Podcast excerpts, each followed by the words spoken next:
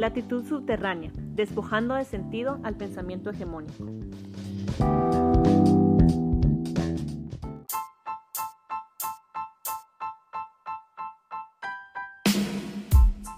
Eh, bueno, buenas tardes a todos eh, quienes estén escuchando este, este programa. Este, vamos a iniciar a modo de presentación eh, discutiendo algunos temas centrales de lo que se va a tratar al futuro este, este podcast. En primer lugar, nos gustaría mencionarles o aclarar la idea sobre latitud subterránea. La latitud subterránea hace referencia precisamente a dos elementos que parecieran que que hacen contraste, que no tienen sentido, pero en este sin sentido, en este contrasentido, es donde se encuentran elementos eh, eh, culturales quizás ocultos, ¿no? Digamos, o a veces no nos gusta aceptar o no vemos porque eh, aún no tenemos claridad para hacerlo, ¿no? Entonces, a esto hace referencia la, idea de, latitud subterránea. en, este, en esta ocasión vamos a, les voy a presentar a las personas que vamos a estar eh, discutiendo, abordando diversos temas de interés eh, de la realidad eh, nacional, de la realidad cotidiana también y, y, este, temas que trascienden también, o sea, trascienden los espacios cotidianos o la llamada también normalidad, ¿no? Porque muchas veces nos desarrollamos a partir de esta idea, de estos eh, modelos quizás de pensamiento de la llamada normalidad. Y es precisamente eso lo que nos gustaría este, eh, discutir, problematizar, ¿no? Este, no creemos, no estamos eh, este, de acuerdo con la llamada normalidad, con el, llamado sentido, incluso esa especie de sentido común que nos hacen creer como la, la única realidad que existe, ¿no? Y entonces eh, eso es lo que nos gustaría, eso es lo que van a encontrarse también alrededor de, escuchar este, este podcast. Hay una cuestión muy eh, interesante que también me gustaría compartirles. Eh, las cuatro personas que estamos acá, que vamos a, que vamos a conducir este, este podcast a futuro, tenemos la, la coincidimos en nuestra formación, en nuestra formación en ciencias sociales, ¿no? Este, las cuatro personas venimos de, de, la antropología, así que ustedes también van a esperarse eh, bastantes eh, contenido relacionado también a, la formación antropológica, pero también a la, formación sociológica en ciencias sociales en general, histórica, etc. Entonces, eso es lo que nos gustaría que ustedes eh, tomaran en cuenta para este, iniciar a escuchar los análisis que vamos a desarrollar en este podcast los vamos a acompañar. Mi nombre es José. Este, está, nos acompaña también eh, Gerardo, eh, nos acompaña Victoria Alvarado y nos acompaña este, Elisa Aquino. Eh, otra, otro dato interesante es que en su mayoría este grupo, a, a, sección mía, este, todos este, vienen, este, han trabajado bastante el campo artístico y cultural. Este, así que también espérense poder también tener una un encuentro con esto, con el campo de lo simbólico, de lo artístico y una crítica también a la, a la forma en que se construyen esos modelos culturales hegemónicos. ¿no? Bien, vamos a, vamos a empezar. Eh, y para empezar quisiéramos este, problematizar ciertos elementos que nos parece importantes tener claros para poder eh, comprender de qué se trata esto. Vamos a, problematizar sobre qué es cultura, ¿no? Porque a veces nosotros tenemos una, una noción eh, de cultura eh, quizás lo entendemos como un tema pintoresco, ¿no? Damos cultura como un tema pintoresco, cultura quizás se nos viene a la, mente, no sé, la comida o la vestimenta, o quizás que solo tienen cultura aquellos que forman quizás una identidad a partir de ciertos parámetros definidos, ¿no? Por ejemplo, la cultura de la identidad nacional, ¿verdad? Que podría ser uno de los elementos en, el que nosotros pudiéramos entender la idea de cultura, ¿no?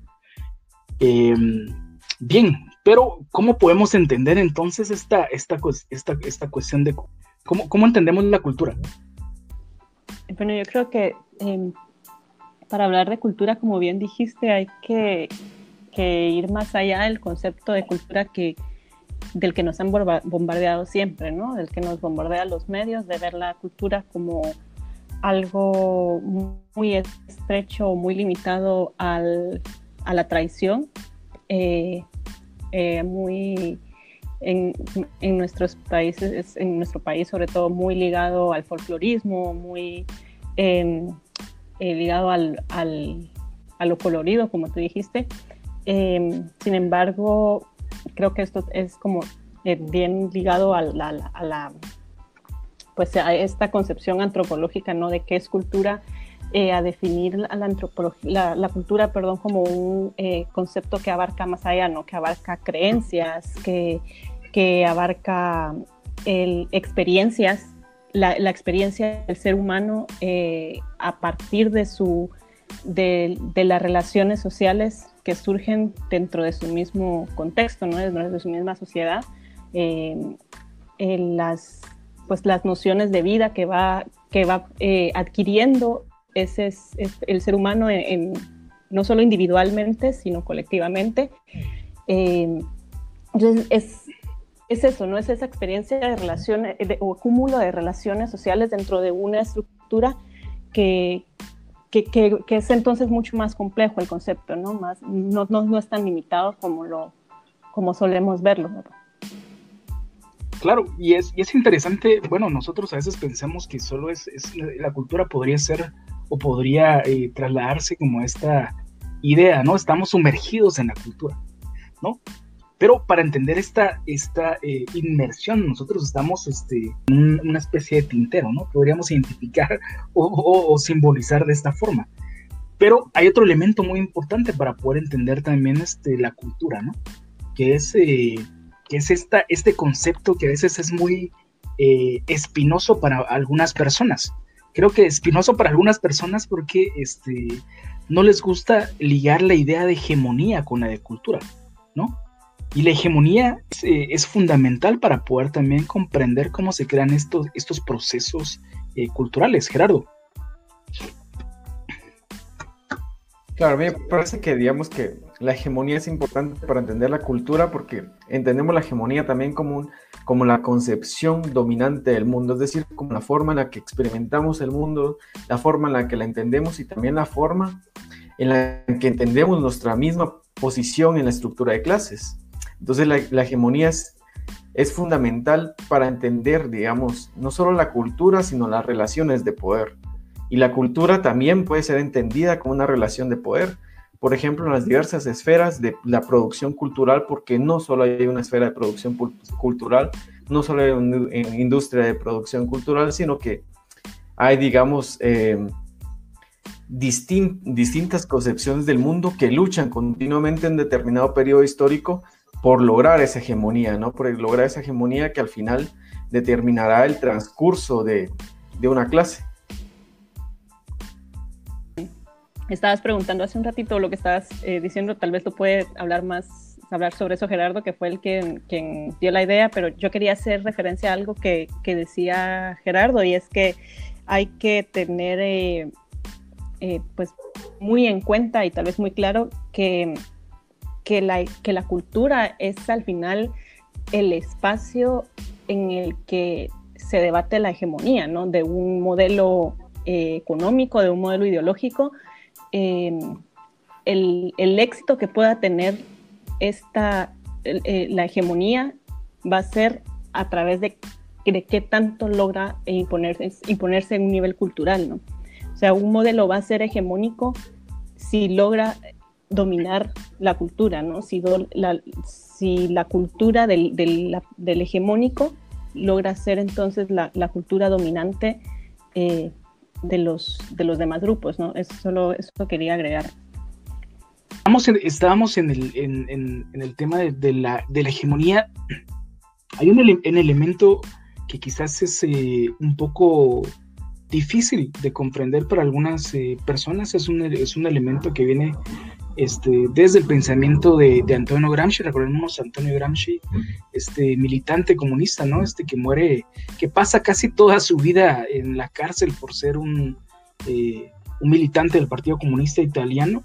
Este, es interesante la vida de él porque de hecho en algunas revistas de su juventud había escrito también incluso junto con, con Mussolini, ¿no? Y Mussolini, este, ustedes recuerdan, este dictador, este, este, uno de los máximos exponentes del fascismo, ¿verdad?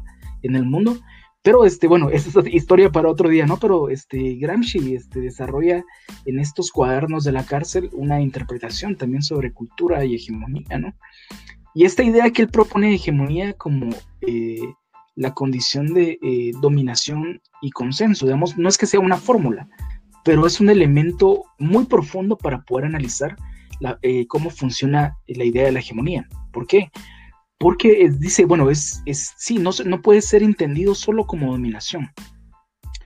Tenemos que también comprender el papel de los subalternos, ¿sí? Porque la realidad funciona como un campo de fuerzas. Eh, siendo un campo de fuerzas, no existe, no puede existir una dominación directa o, no hay este, no hay espacio histórico que soporte por tanto tiempo una, una especie de, dominación directa eh, y conducida únicamente por la violencia. Es acá donde él dice, es importante entender eh, que la hegemonía se construye por la dominación y por el consenso. El consenso también de este, los subalternos. Y este es un elemento muy complejo porque nos hace también ver o entender la forma o el grado de complicidad que tenemos en estos procesos de producción cultural que hablaba Gerardo, pero también de esa misma reproducción de estas formas culturales.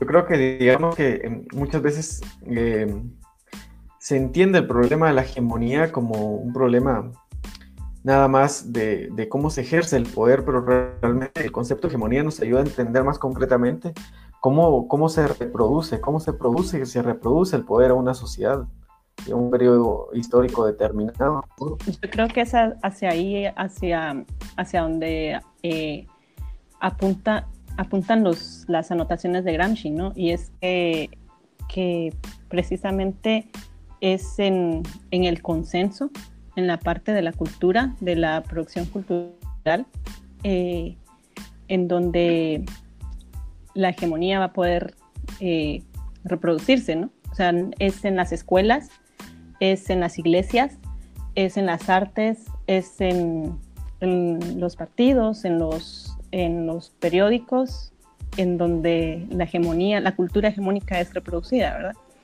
Em, eso. Es, interesante esto porque damos esta, esta idea de, esta cultura, este, eh, sobre todo damos en estos espacios, es decir, Gramsci sí lo menciona también el tema de la educación, de las iglesias, también habla de los bloques, ¿no? Este, para Gramsci, para poder entender esta idea de los, de la hegemonía y de la forma de, los pesos y, contrapesos de, una sociedad, él eh, enfatizaba mucho en el papel de los intelectuales. Es decir, los intelectuales son muchas veces los que van a dar como que ese bagaje o van a o hacer la pólvora, ¿no? De alguna forma. Lo queremos este, llevar algún un tipo de ejemplo. Puede ser la pólvora que eh, desarrolle, digamos, este, este tipo de, eh, de producción misma cultural. Hay, otro elemento también que se sumaba a esto, ¿no? Que es este, la hegemonía también como una dirección ética y moral, ¿verdad? Es decir, una dirección ética y moral, y eso es un, campo también eh, nuevamente espinoso que nos, nos cuesta este, eh, tocar, porque a veces pensaría, podemos pensar, la ética y la moral están reservados únicamente para aquellas instituciones eh, el manejo espiritual, por ejemplo.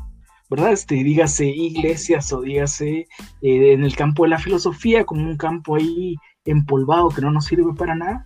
Sin embargo, este, este tipo de análisis nos dice, miren, eh, la ética y la moral son elementos tan importantes que deben ser tomados en cuenta porque están eh, metidos este, socialmente en los espacios más íntimos, en los espacios cotidianos de las personas que se adhieren a este, este tipo de producción cultural, este, en este caso, damos de, de, los campos dominantes, que sabemos que la dominación funciona con la complicidad de alguna forma o con aceptación eh, en diferentes grados de las personas subalternas. Claro, yo creo que tocas un punto importante con la dirección ética y moral, porque por ejemplo en el planteamiento, o el mejor dicho, en la afirmación de que los mecanismos del libre mercado constituyen de alguna manera la mejor forma y la más práctica de producir y distribuir los bienes y servicios en una sociedad es una afirmación ética e implica también un cierto código moral compartido. Y también hay otro tema que, que es, digamos, la, la, reproducción, cómo se va reproduciendo esta, esta, digamos, esta hegemonía cultural, esta hegemonía de la concepción del mundo. Pues la, digamos, la reproducción de la fuerza del trabajo exige, eh, digamos, al mismo tiempo, eh, eh, también de, de, las reglas de sumisión del orden establecido, ¿no? Y ahí es donde tienen un papel importante los aparatos ideológicos del Estado que reproducen la, sumisión a la ideología dominante por parte de los obreros y una reproducción de la capacidad también de manejar convenientemente la ideología por parte de los agentes de la explotación y la represión, es decir, es el mecanismo legitimador de, la sumisión. Justamente para, para, ir concretando un poco lo que, lo que estaban hablando eh, tanto Gerardo, Elisa como, como José, es que, eh, digamos, para que la hegemonía, pues, hasta cierto punto sea efectiva para em, su efecto político, por decirlo de esta forma, pues definitivamente tiene que existir consenso y coerción, ¿no? Digamos, son dos, dos términos que siempre vienen a, a, jugar su papel al momento de, de hablar hegemonía. Y, y, justamente como mencionaba Lisa, digamos, la cultura es esa, esa arena de batalla, por decirlo así, en donde eh, se juega qué tanto va a ser esta, este nivel de consenso que va a tener eh, con la producción que se realiza. En este caso, pues también forma parte de la cultura eh, la música, la literatura, la pintura, la escultura, el teatro, el cine.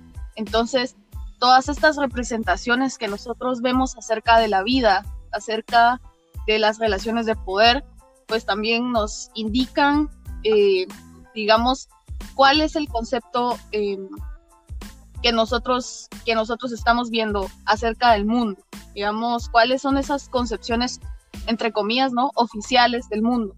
Y eh, pues aquí entraríamos también a, hablar sobre que también, así como existe un espacio que, que está eh, hecho para perpetuar la ideología dominante en sentido de que eh, pues hay muchas, muchas cosas que espero que podamos conversar más adelante en, algún otro programa, pero em, muchos, muchos de los mitos, por ejemplo, que permite que, muchas personas pues sigan perpetuando las relaciones de poder desiguales, esto se, se mira bastante en, en la cultura. Pero también tenemos que en esa misma cultura hay concepciones que se salen del balde, por decirlo así, ¿no? que, ya empiezan a subvertir el orden y entonces ahí es donde ya entraríamos a hacer parte de, nuestro análisis en cómo esto también es muy importante, digamos, que existan estos espacios como, como este programa también en donde pues estamos em, ahí sí que atacando a, a, esta, esta posición hegemónica de la, del mundo, de la concepción del mundo, de cómo concebimos nuestra realidad para eh, pues darle otra, otra mirada, ¿no? Excelente. Sí, me parece, sí, es, es interesante también mencionarlo, digamos, de alguna forma, este, pues sí, el objeto también es, es convertirse en un espacio que genere también análisis, un análisis distinto, digamos, que intente también, este, fijar y quizás unas eh, sí coordenadas, eh, crear una cartografía de lo que no está escrito aún, ¿no? Vamos, esperemos este, contribuir a eso también. Pero este, eh, adentrándonos un poco en esta discusión, este, es, es, importante también mencionar, o como, como para, también para identificar esos elementos, mencionar la forma en que se construyen esto, esta, la imagen, los símbolos, este, y, la, esa cultura en la modernidad, ¿no? Porque este, son elementos, digamos que son elementos eh, que, por ejemplo, desde nuestra formación en antropología, este, muchas veces están, eh, están eh, como ligadas a un campo un poco más descriptivo, una antropología culturalista o apolítica en algún sentido, ¿no? Este, en donde la imagen está reservada para hacer descripción este, o de algunos rituales, sobre todo, vamos, o poder analizar el tema de la Semana Santa, que es muy interesante, viéndola también en, el campo del, poder y la disputa del poder y político, ¿no?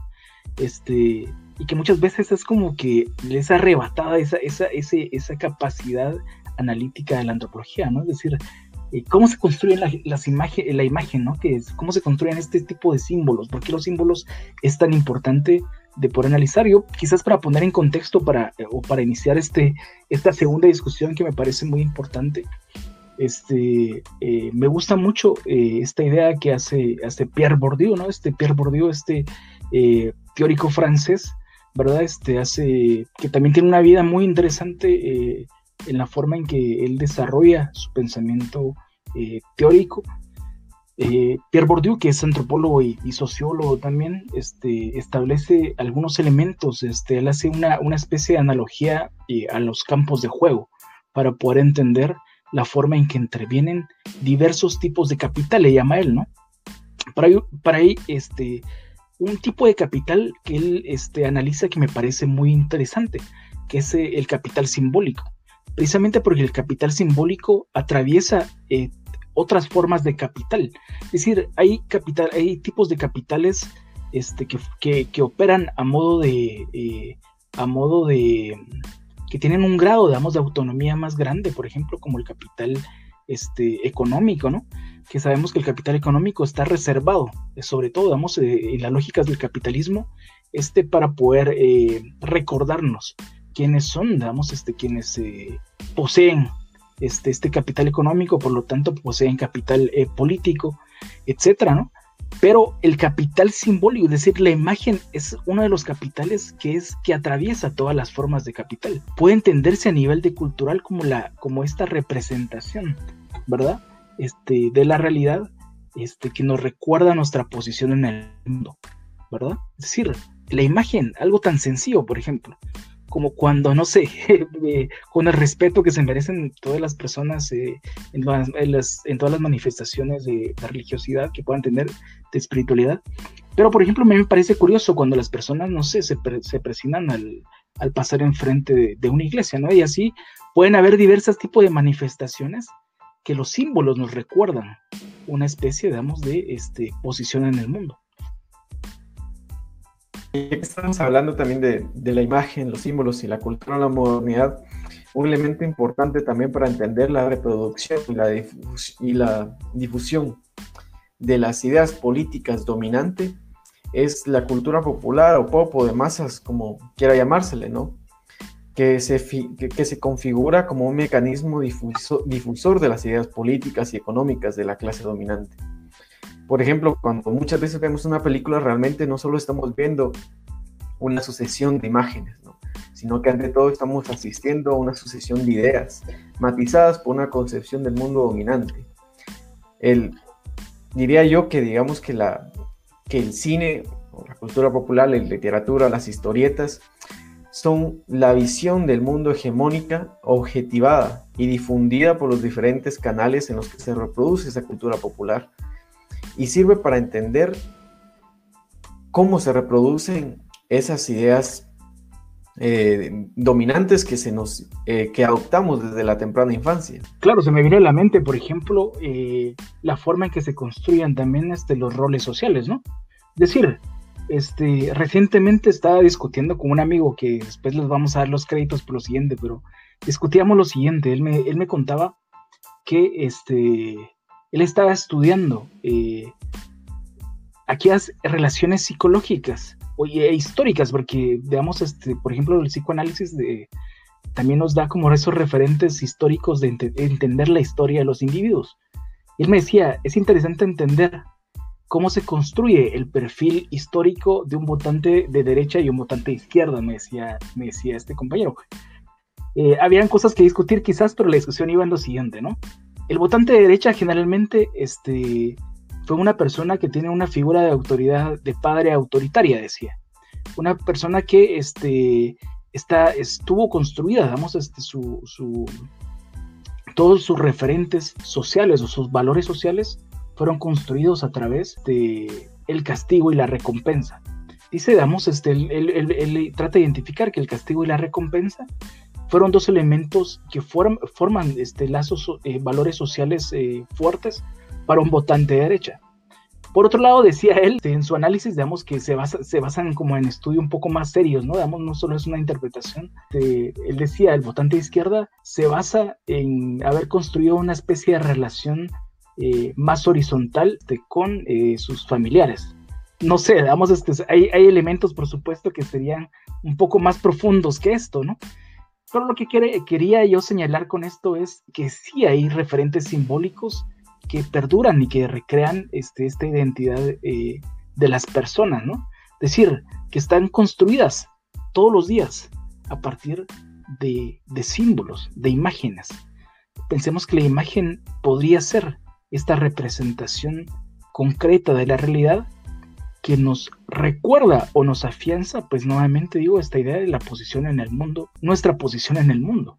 Porque muchas veces esa, esa carencia, digamos, o ese, ese sentido es la que incluso nos hace encontrarle o, que nos dé fuerzas para continuar, sobre todo, damos en una realidad este, tan caótica o decadente con la que, como los tiempos que nos toca vivir, ¿no?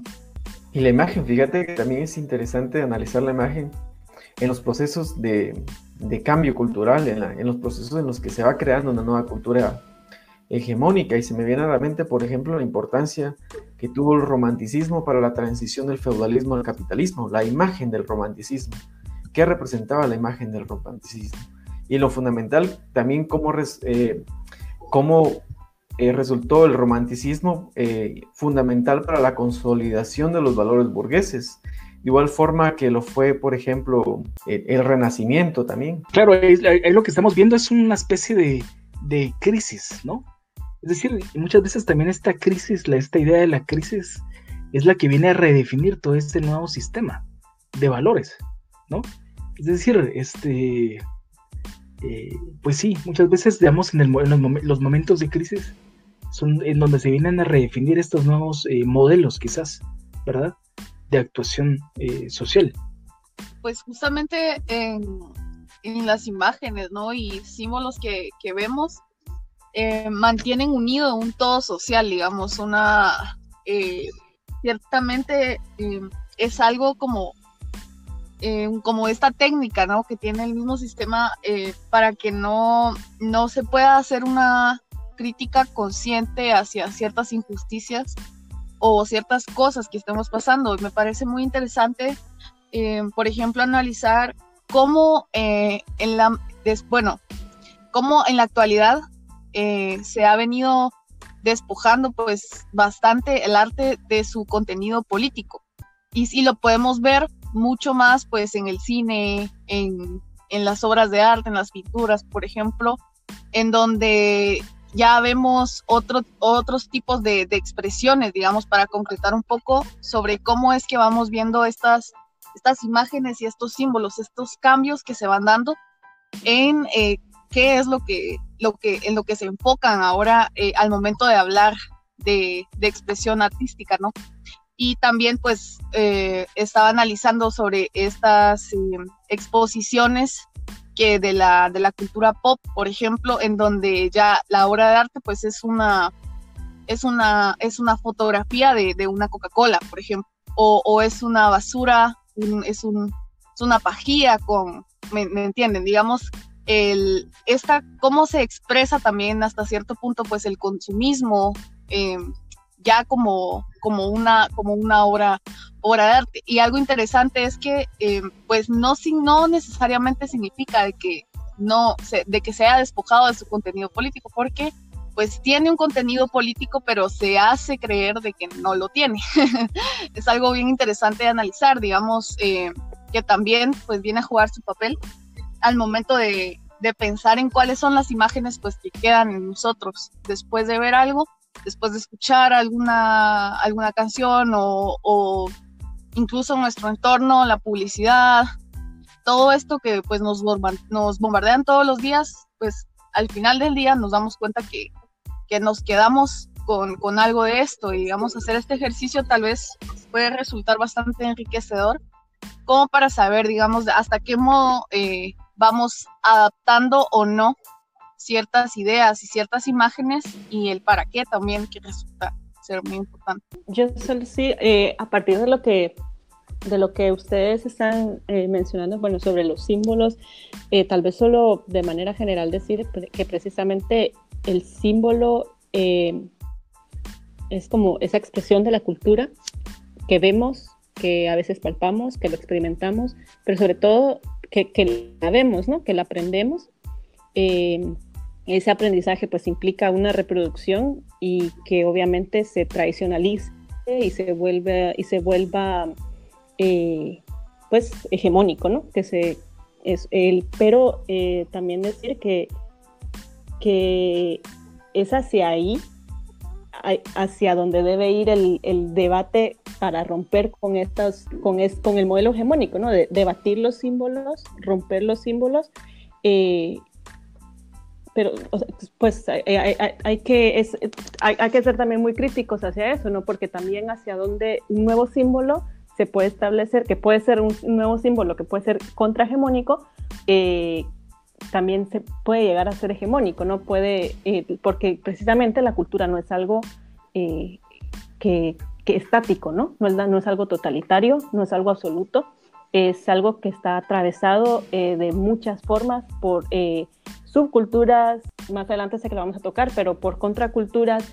Entonces, eh, mencionaba eh, Gerardo, por ejemplo, el, romanticismo y, sí es, eh, pues surge a partir del, eh, y está, más bien es una exposición de los símbolos de la burguesía, bueno, en, entonces europea, pero en su momento el romanticismo rompió con con símbolos eh, y valores eh, y, modelos culturales y movimientos culturales de otra época. O sea, en su momento fue revolucionario, ¿no? Eh, solo eso quería agregar. Y, y mencionaste algo muy, muy importante, ¿no? Me parece muy interesante también lo que mencionaba Vicky, damos o Gerardo con el tema de la cultura pop, ¿no? Este, que es un paso enorme, por ejemplo, a la forma en que estamos nosotros comprendiendo la idea de, del arte, ¿no? Es decir, digamos, este, pensemos que el arte puede ser interpretado desde lo que hemos dicho como este campo también de disputa entre los intelectuales.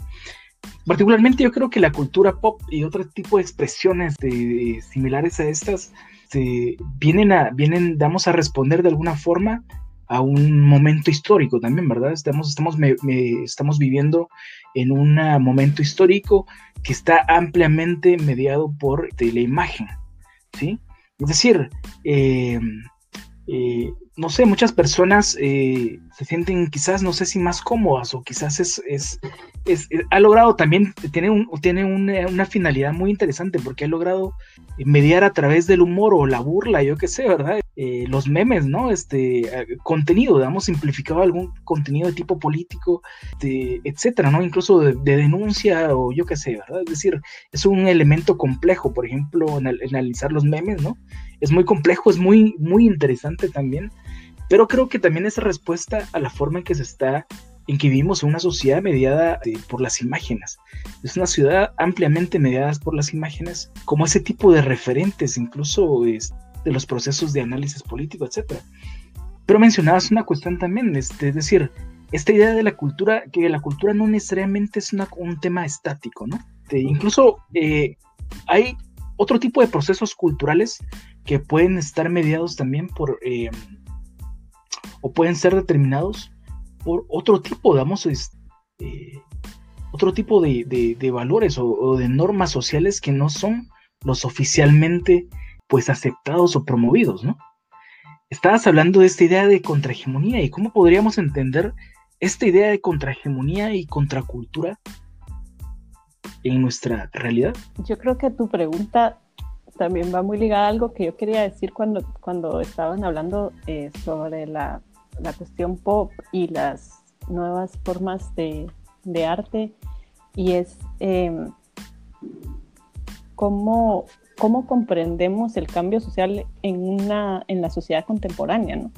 Y porque, bueno, cómo entendemos también eh, contrahegemonía y contracultura en, en la sociedad contemporánea, en una sociedad que eh,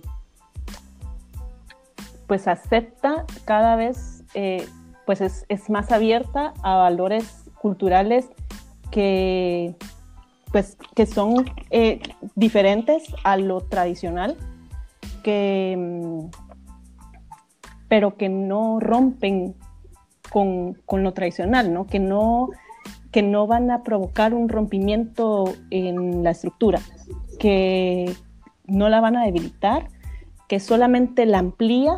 Em, entonces, y, y, lo vemos ahora, ¿no? Como o sea, es una sociedad cultural mucho más amplia, eh, pero en dónde vemos la contrahegemonía, ¿no? ¿Cómo, ¿Cómo comprendemos entonces el cambio social en una sociedad que, que ya no es tan tradicionalista como lo, lo, era el siglo pasado o hace dos siglos, ¿no?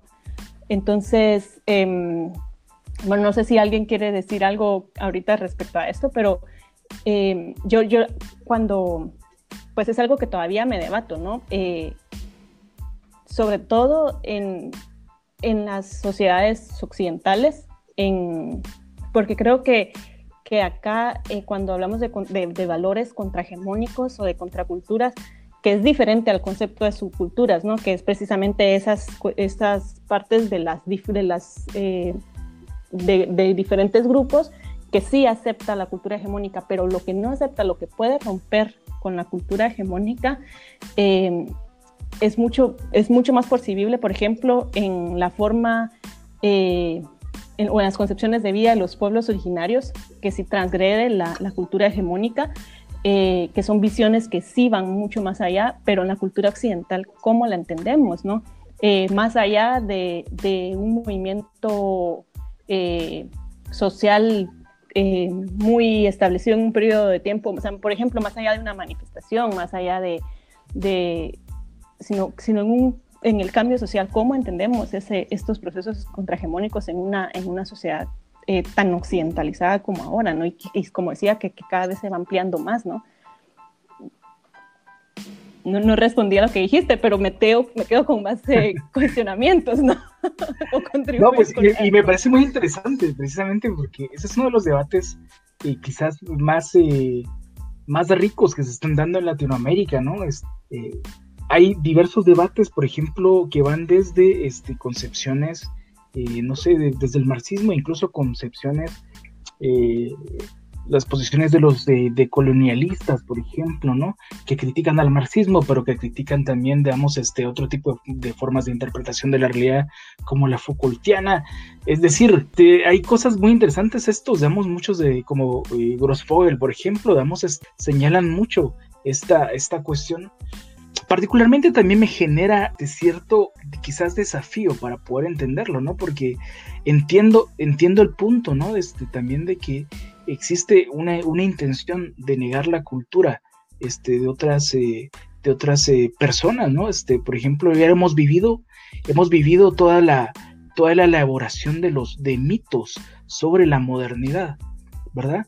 El, la, idea del progreso es uno de los grandes mitos de la modernidad, por ejemplo, o el, mito ligado eh, a la, pues sí, al desarrollo, ¿no? Es, digamos que la idea del desarrollo es un mito propio del capitalismo que se viene a instaurar este, posterior de la Segunda Guerra Mundial como una nueva agenda, ¿verdad? De los vencedores.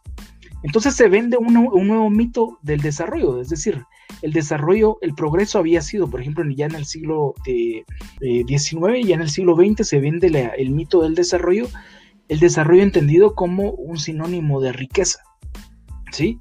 Una riqueza que solo puede ser conseguida por una única vía. ¿Verdad? La, vía del capitalismo. Pero eso, me, eso me parece, eh, pues sí, muy, muy, muy interesante. Yo me, yo me quedo, fíjate, con la, idea, con, la con la idea del cambio, con la idea del cambio social. ¿Cómo, ¿Cómo, digamos, entendemos la idea del cambio social en una sociedad en la que ya no se sabe cuál es un movimiento que exprese la voluntad colectiva, popular, y aquellos movimientos que han sido coaptados por el capital? Y se me viene a la mente, por ejemplo, el movimiento punk, surge como una contraposición a las ideas del movimiento hippie, ¿no? Que era toda paz, todo amor, nada de guerra, nada de violencia, y vienen los punk que dicen todo lo contrario, ¿no? Está, no va para nada, no hay esperanza en el mundo, hay que ser un poco más violentos, un poco más agresivos. Y todo este movimiento que ellos eh, generaron, digamos, orgánicamente, luego terminó siendo coaptado por la gran industria musical e incluso por la industria de la moda en, las, en las últimas partes del siglo XX en Inglaterra. Y cómo está siendo, digamos, coaptado el movimiento LGTBI también a través de Coca-Cola, y de múltiples marcas comerciales, ¿no? Que están intentando hacer de un movimiento una, una mercancía más con la cual se puede comercializar. Y esta es un poco la, la, lógica, ¿no? Este, es decir, y lo podemos ver, y esto es lo que me parece muy interesante de problematizar, incluso de muchos movimientos eh, que se autodenominan también como contraculturales, y, es, y, es, muy interesante. Pensemos que la contracultura eh, inicia también como un proceso, como una nueva, es una, una forma organizativa distinta a, esta, esta, esto que señalábamos al inicio, este intento de dirección ética y moral de una sociedad a nivel eh, cultural, a nivel ideológico, a nivel político.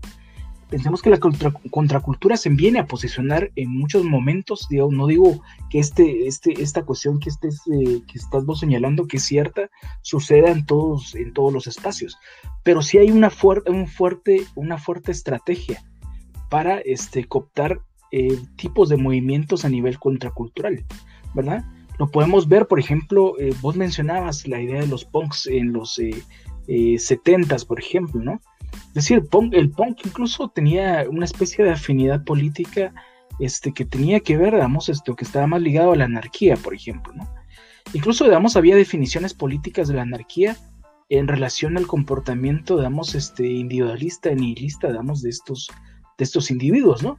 Incluso esta idea, por ejemplo, de mutilarse para sentir el dolor del mundo. Digamos, no estoy diciendo que todos los punks hayan hecho esto, pero incluso habían este tipo de, ideas, ¿no? En el movimiento, digamos, pensemos que en el movimiento punk, al asumir, digamos, el dolor del mundo, estábamos eh, tratando, digamos, de hacer una denuncia, digamos, política al, digamos, al, al entender el dolor del resto de personas, ¿no?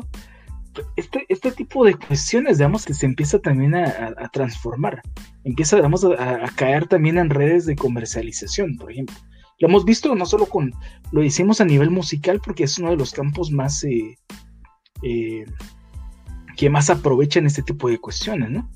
Pero incluso podemos ver actualmente, digamos, este, incluso en Francia, y hay, hay, hay, hay cigarrillos que se venden con la cara del Che Guevara, por ejemplo, ¿no? Y recordemos, bueno, el Che Guevara fue un, eh, personaje, digamos, de, muy valioso, ¿no? Este, para, para incluso todo el, romanticismo de izquierda eh, latinoamericano y del mundo, ¿no? Que pagó ese mismo, ese mismo ejercicio de rebeldía con, con, su vida. ¿verdad? Pero, digamos, de este mismo hecho, digamos, el mismo Che Guevara, por ejemplo, yo lo vi hace poco, que fue una cuestión muy polémica, en donde se, no, me recuerdo si era, qué, compañía de carros era, pero anunciaban la revolución de los automóviles, empezando con la cara del Che Guevara diciendo que esa es la revolución ahora de los carros, por ejemplo, ¿no? Es decir, es este tipo de cuestiones que, que, pues eh, son bastante eh, problemáticas es un elemento pues a analizar también, ¿no? Sí, justamente yo creo que es, es interesante eh, pues analizar, ¿no? Así como mencionaba Gerardo, cómo el, sistema capitalista convierte ciertos artes, digamos, ciertos instrumentos que tienen una concepción subalterna y que llegan a ser contrahegemónicos, porque digamos, además de que retratan una realidad concreta, también rescatan la historia, pero también pues tienen ese lado de que pueden ser tomados como objeto de consumo y pues también eh, digamos, no solo pasó con el, con, la, con el movimiento punk y como está pasando ahora con el movimiento LGTBIQ, sino también, eh, por ejemplo, con el feminismo también eh, está pasando lo mismo y, y, por ejemplo, vemos algo muy interesante, que son con las propuestas y también los debates que se están llevando al momento de hablar de eh, la decolonialidad que proponen los pueblos originarios. Digamos, hasta ese punto eh, creo que pues sería interesante analizar también cómo el sistema pues no puede llegar a utilizar em, ciertas, ciertos discursos porque realmente no los puede subvertir a, a su, a su propósito, por decirlo así. A pesar de ello, también, eh, incluso en la, en la, industria textil, por ejemplo, pues vemos que usan eh, discursos e incluso también hay un gran debate acerca de la propiedad intelectual, ¿no? De los tejidos ancestrales que ya son usados como en productos que son importados y se venden a, una gran, a un gran precio y que pues hay una explotación y un despojo pues detrás, detrás de esto y creo que también lo mismo sucede con, con otras, otras apropiaciones que hace el sistema capitalista para, para convertir en un producto alguna concepción, ¿no? O sea, digamos, hay, un, hay una explotación detrás y hay un despojo que, como pues muchos de nosotros también sabemos, es, es especialista en este tipo de, en este tipo de acciones, ¿no? Entonces, eh, sí es muy, muy interesante seguir, seguir analizando acerca de esta, esta, herramienta que, que, llega a tener el sistema, este alcance, que también, pues, como es mediático, tiene control de, la publicidad, de, de lo de, por ejemplo, los medios de comunicación, y al final, pues también eso tiene mucha injerencia en, en la cultura de masas, ¿no? En cuál es la idea que, que se presenta en, en, este ámbito. Yo creo que hay algo que es em, fundamental de mencionar cuando hablamos de, de, contracultura, sobre todo en la, en la época contemporánea, eh, pero en general, eh, que la contracultura es un concepto que está atravesado eh, transversalmente por el tiempo, ¿no? y es que es algo eh, generacional, es algo que corresponde a los valores, que va a corresponder a los valores de una época, ¿no? Determinada. Y entonces, em, yo, por ejemplo, em, ahorita con los ejemplos que ustedes daban, yo desde mi experiencia pensaba eh, precisamente en el, en, el, en el, romanticismo europeo, ¿no? Y, y luego tuve la experiencia de trabajar algo respecto a eso. Y es que, bueno, sí, fue un movimiento artístico en general, un movimiento cultural generalizado, pero en el campo de la música, precisamente de la, de la música eh, clásica, por así decirlo, que es a lo que yo pues más me, me, me he enfocado, em, pues rompió con los, con los valores, o sea, fueron nuevas generaciones que, rompieron con los valores del, clasicismo, eh, pero em, que posteriormente, cuando, pues eso en Europa, ¿no? En Estados Unidos, en, a finales del siglo XIX, eh, se convirtieron en el símbolo, pues la música del romanticismo europeo se convirtió en el símbolo eh, de la cultura dominante estadounidense, ¿no? Entonces, lo que fue en su momento contracultural, en otro momento, en otro tiempo, se convirtió en algo hegemónico, ¿no? Y entonces, eh, pues lo mismo pasa con movimientos ahora, con, con los movimientos, eh, pues no solo culturales, sino también políticos actuales.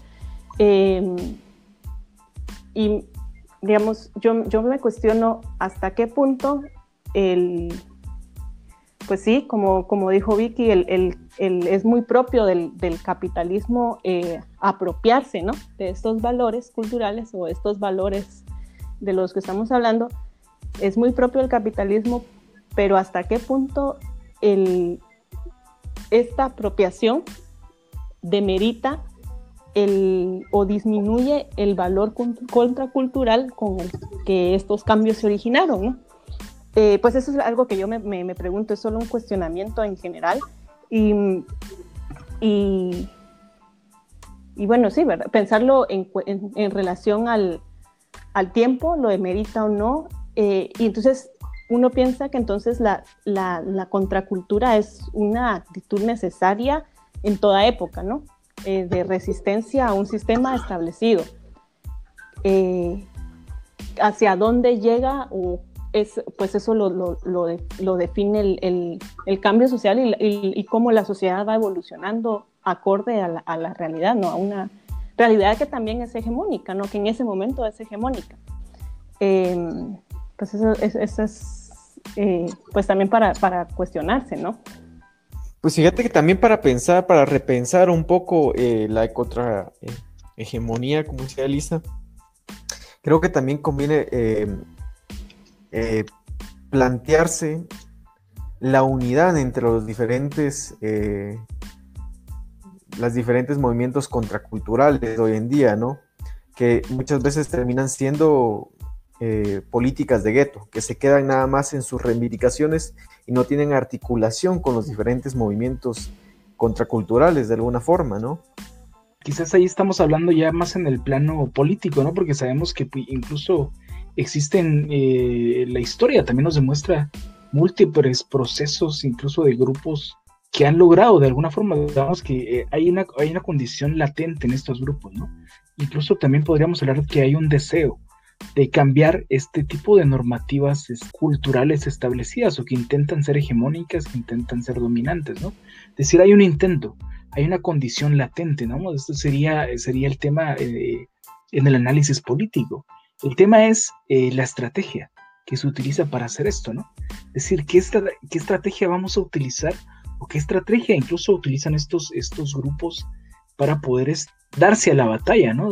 En esta lucha de pesos y contrapesos.